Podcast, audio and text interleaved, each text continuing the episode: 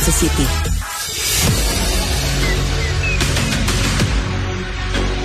Emmanuel Latraverse. J'ai pas de problème philosophique avec ça. Mario Dumont. Est-ce que je peux me permettre une autre réflexion? La rencontre. Ça passe comme une lettre à la poste. Il se retrouve à enfoncer des portes ouvertes. là. La rencontre, la traverse, Dumont. Bonjour Emmanuel. Bonjour. Alors, un sondage euh, qui euh, nous arrive à la toute fin de la session parlementaire. Euh, pas de pas de grande révélation, pas de grande révolution. En fait, ça ressemble un peu à ce qu'on avait à, mi-session parlementaire.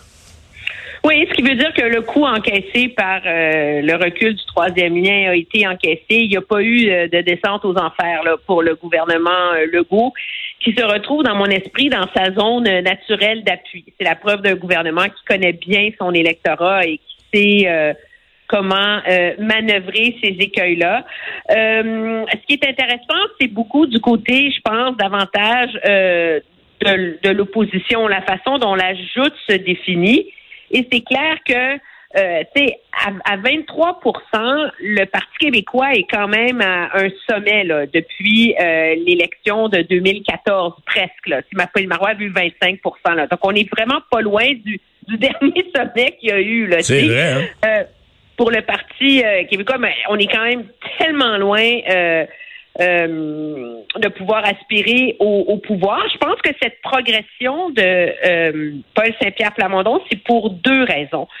De un, c'est qu'il n'essaie pas avec trois députés de faire ce que les autres peuvent faire avec 12, 13, 20. Tu sais, Il y, y a comme une partie de la patinoire parlementaire où il ne peut pas, ça vaut même pas la peine d'essayer d'aller les concurrencer là-dessus. Donc, il, il s'est il s'est défini son propre carré de sable sur les enjeux euh, identitaires. Euh, et c'est là-dessus qu'il mène ses batailles et qu'il réussit à définir sa pertinence à l'Assemblée nationale. C'est en allant sur les angles morts du gouvernement. Et ça, c'est très, très, très habile. On se demandait si avec le sermon au roi, il s'était essoufflé, là, tu sais. Puis de toute évidence, il ne l'a pas fait. Je pense que sa croisade sur la prière, euh, dans les contre la prière dans les écoles secondaires, etc., est un bon exemple de ça. Euh, donc, il a, il a trouvé comment faire une place à l'Assemblée nationale. Le gros défi pour le Parti québécois, dans mon esprit, à long terme, c'est que euh, pour gagner, il faut quand même que tu aies un minimum d'appui chez l'électorat de 18 à 35 ans, puis veux faire la souveraineté dans un horizon d'une génération, ben ça te prend l'appui de ces gens-là, puis à 14% il en est très loin. Mais il y a quelqu'un au PQ qui m'a expliqué le pourquoi du comment de ça, puis c'est très intéressant. Ce qu'on ce qu'on m'a expliqué, c'est qu'il y a un aveu au PQ qu'on a un défi technologique.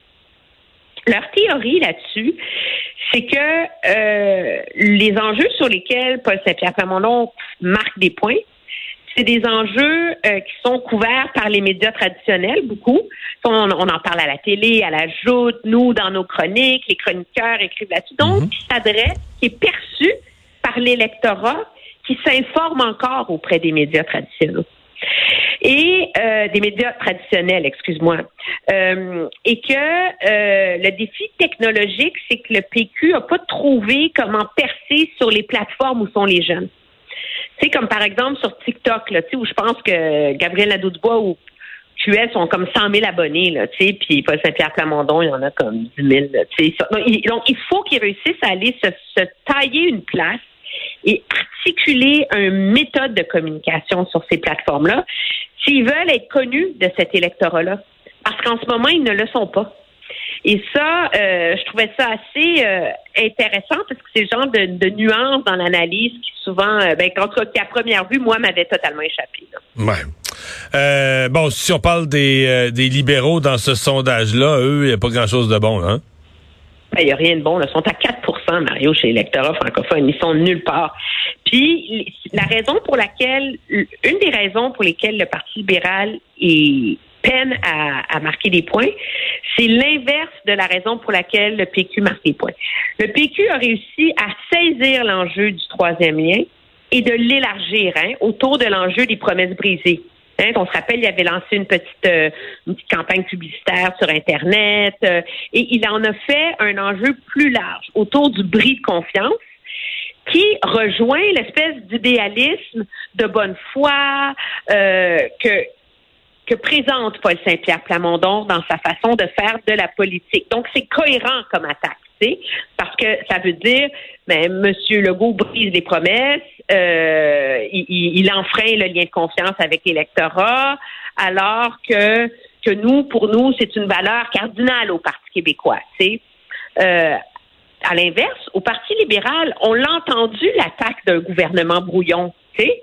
Puis c'est pas une attaque qui est mauvaise objectivement. C'est pas une critique qui est déplacée, qui, a, qui est complètement. Mais comment tu peux accuser le gouvernement Trudeau, euh, Legault d'être brouillon quand toi-même, comme parti politique, tu sais pas où tu t'en vas? Puis c'est ça le, problème du Parti libéral. C'est pas que ces députés ils font pas un bon travail là. Tu sais, Marois Risky, je pense qu'on s'entend pour dire qu'elle est super efficace. Euh, Michel Lacroix commence à faire sa place à l'Assemblée nationale. Euh, Nika Cadet aussi.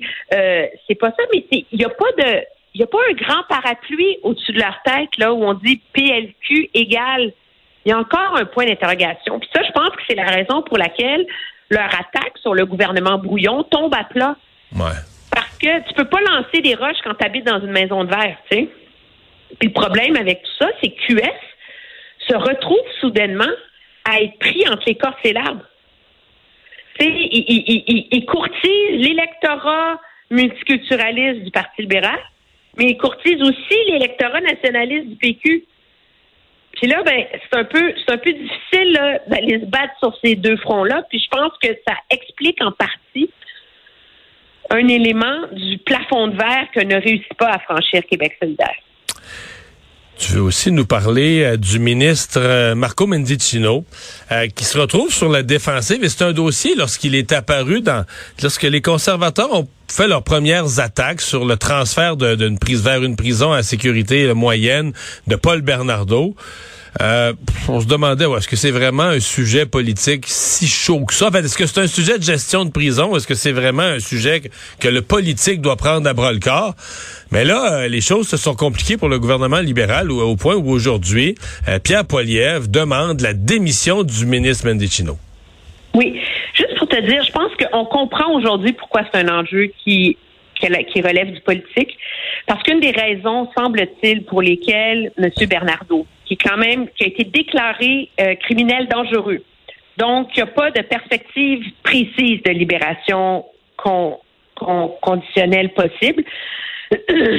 Euh, les libéraux ont changé euh, la loi sur le service correctionnel et dans la loi maintenant, il faut que les détenus soient, que les prisonniers soient détenus dans les conditions les moins restrictives possibles. Et donc, il y a comme une obligation d'essayer de faciliter les conditions de détention des détenus. Et est-ce que, moi, je pose la question, est-ce que cette histoire Bernardo-là ne commence pas à incarner les espèces de dérives de notre système de justice où on imagine toujours que la réhabilitation est possible et que c'est ça qui prime sur tout le reste? Et c'est le cheval de bataille qu'en fait euh, le Parti conservateur. Maintenant, ce qui est de remarquable là-dedans, c'est que quand la bataille a commencé, la réaction du ministre Mendicino, ça a été de dire c'est incroyable, ça se peut pas, je suis aussi choqué que vous, etc., etc. soutenant, qu'il l'apprenait en même temps que nous tous dans les médias. Oh oui, genre, je tombe à terre, je ne sais pas d'où ça vient, et on a appris aujourd'hui, et il a lui-même confirmé, là, qu'au mois de mars, son bureau, puis quand en politique on dit son bureau, là, c'est pas des fonctionnaires, là, c'est son personnel politique à lui a été informé. Et il a été informé à nouveau en mai dernier que c'était imminent, ce transfert vers une prison à sécurité moyenne. Or, ce n'est que la veille du transfert que M. Mendicino a été informé. Et là, on a la situation surréelle le ministre de la Couronne qui a passé toute la période des questions à dire Non, mais je vous le dis, je ne savais pas parce qu'on me l'a pas dit. Tu sais, je veux dire, puis ça serait, ça serait anecdotique si ce n'était pas devenu le modus operandi de ce gouvernement-là. Puis ça remonte à il y a longtemps, là. Rappelle-toi quand il y a une, diplomate du ministère des Affaires étrangères qui est allée dans une réception à l'ambassade russe pour célébrer l'anniversaire, euh, la journée annuelle de la Russie. La réaction de Mélanie Joly, c'est de dire Je suis scandalisée, ça n'a pas de bon sens, c'est la faute des fonctionnaires. Puis on a appris par la suite que non, son personnel politique avait été mis au courant et que son personnel politique avait jugé qu'il ne fallait pas intervenir et qu'il ne fallait pas informer la ministre.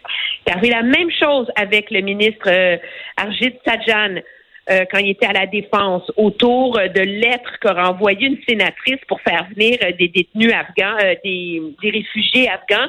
Ah, j'ai pas lu mes courriels, excusez-moi.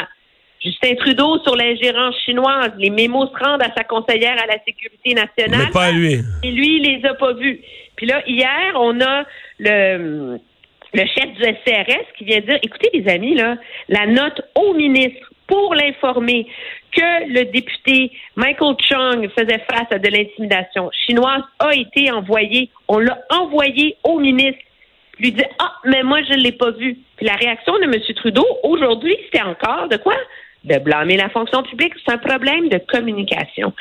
C'est pas crédible, ça, à la longue. Je pense qu'il n'y a personne qui lit des gens pour que des ministres soient des marionnettes, là. C'est pas, pas des porte-paroles. C'est des gens qui sont supposés prendre des décisions, qui sont supposés gouverner. Puis là, systématiquement, on a l'impression que c'est le personnel politique autour d'eux qui décide de ce qui est important, de, de, ce qui ne l'est pas. Il y, a, une déresponsabilisation là-dedans qui ne tient plus du tout euh, la route. Emmanuel, merci beaucoup. Ça me fait plaisir. Bye bye, à demain.